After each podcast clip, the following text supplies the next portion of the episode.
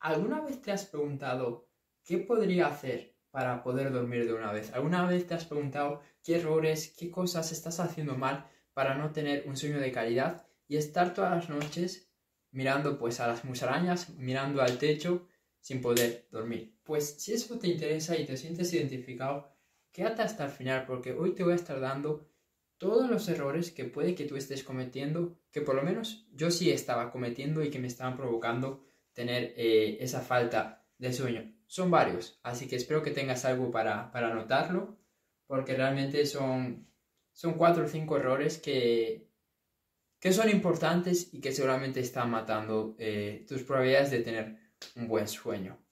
Y la primera de, de esas cosas malas que tú estás haciendo, ¿ok?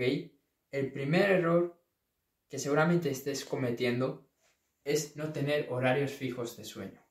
Uno podría decir, Cerfu, pero qué aburrido eso, ¿no? De siempre levantarte a las 10, irte, irte... Bueno, a las 10 es un poco tarde, pero vamos a decir a las 8, ¿no? Levantarte siempre a las 8, irte a dormir a las 11 o a las 12, o levantarte a las 7 siempre y dormirte a las 11, lo que sea, me da igual cuál sea tu horario, ¿no? Pero tienes que tener unos horarios fijos. Y eso te va a ayudar porque es como que al final las personas somos, somos personas de hábitos. Al final somos seres, seres que, que nos movemos por hábitos. Al igual que la gente tiene el hábito de discutir todos los días de política, al igual que la gente tiene el hábito de fumar, de beber alcohol, de leer, de, de hablar con la gente, de socializar, me da igual cualquiera que sea el hábito. Lo que te quiero decir es que al final las personas tenemos hábitos. Entonces podemos hacer que el dormirnos a una cierta hora sea también un hábito. Y cuando tú logras eso, es muy poderoso. Y yo esto lo veo principalmente con los niños. Los niños llega a un punto que son las 9 o 10 que se van a dormir, ¿ok? Y es como que ya es un hábito para ellos. A las 9 o 10 tienes que estar durmiendo. Pero cuando vamos madurando, cuando nos vamos haciendo adultos, es como que por la fiesta, por el ocio, por todas estas cosas, alteramos nuestro, nuestro horario de sueño. Y normalmente pues lo, hacemos más, más grande, ¿no? Lo alargamos un poco más. Y claro, eso pues crea, crea que tú no puedas tener horarios fijos de sueño, porque es más fácil que tú te vayas a dormir todos los días. Si tú sabes que a las 10, 11 tienes que estar durmiendo, a que si todos los días te estás acostando a la una o dos. Porque incluso el cuerpo mismo, a partir de cierta hora, es como que ya te indica que tienes que irte a dormir. Y si tú pasas esa hora, porque estás con el móvil, estás hablando con alguien, estás viendo una serie, estás viendo una película, es como que pierdes ese momento para, para irte a dormir. Es como que el cuerpo pues atrasa esa hora de, de irse a dormir. Por eso es que es importante bueno, acostarse lo más pronto que, tú puedas. Pero independientemente de, eso, lo principal es adoptar un horario fijo. Así que escoge cuándo tú te vas a acostar y cuándo te vas a, levantar. Y sé que es difícil porque todos tenemos nuestras cosas, sobre todo si somos emprendedores, pues sabemos que no siempre pues se va a poder tener el mismo horario, pero dentro de la medida vamos a hacerlo. Vamos a ser disciplinados con eso, porque eso es un factor muy importante que puede que esté limitando la calidad de sueño que, tú, estés, que tú estés teniendo, ¿ok?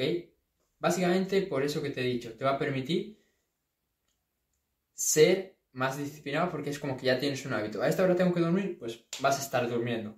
Obviamente esto se trata de, de ser constante con esa hora que tú has escogido y de, no estar variando, ¿ok?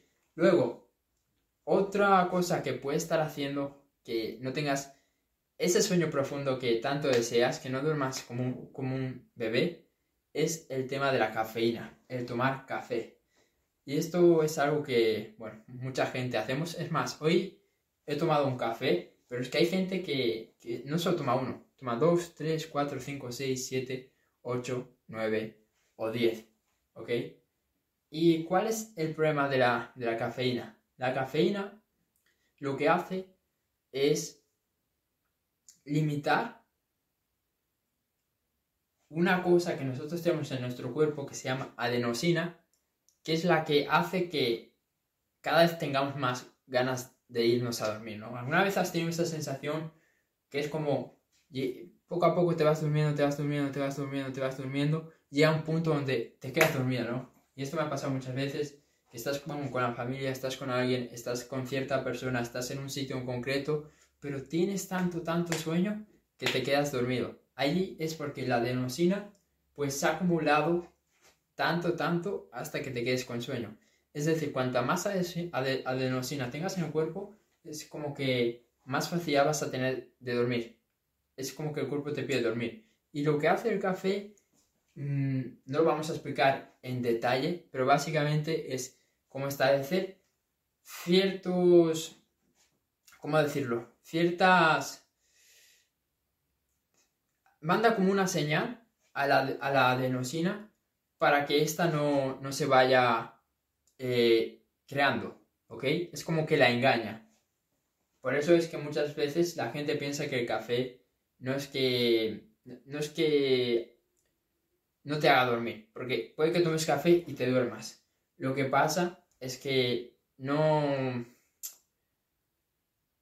no permite que la adenosina pues funcione correctamente. Esa sería la, la palabra, que no funcione correctamente. ¿ok? Entonces, al final lo que estás haciendo con el café es limitar que se vaya acumulando ese químico que necesitas en tu cuerpo, que es el que hace que al final digas, me voy a dormir, ¿ok?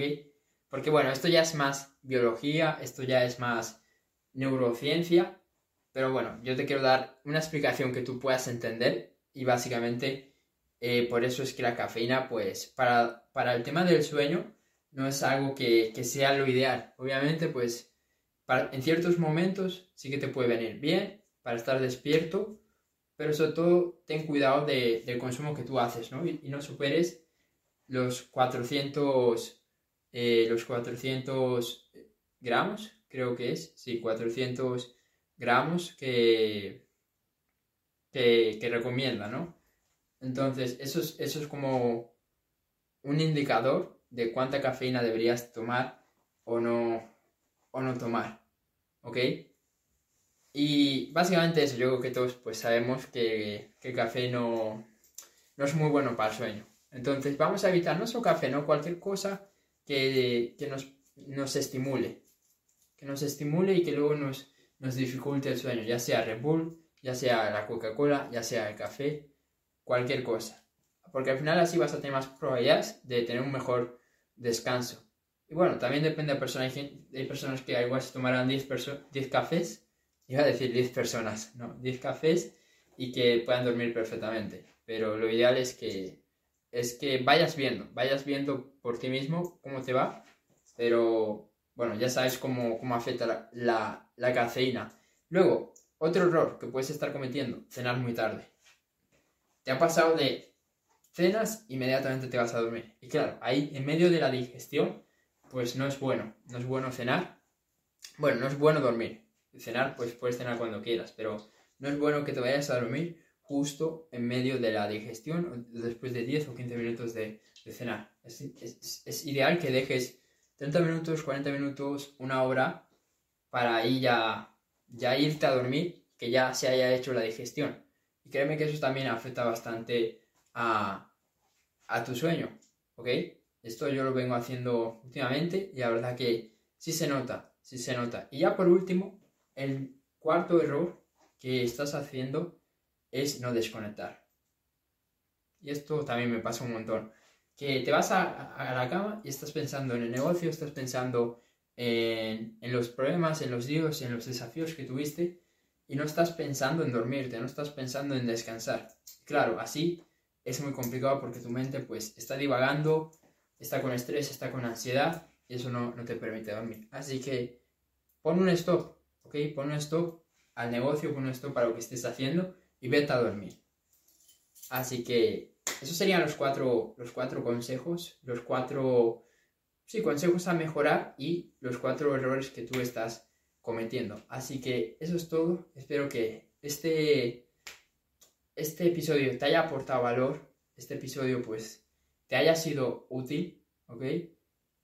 Así que ya nos vemos en el siguiente episodio. Y si estás en YouTube, suscríbete, deja una reseña en el podcast y nos vemos ahora sí en el siguiente vídeo. Chao.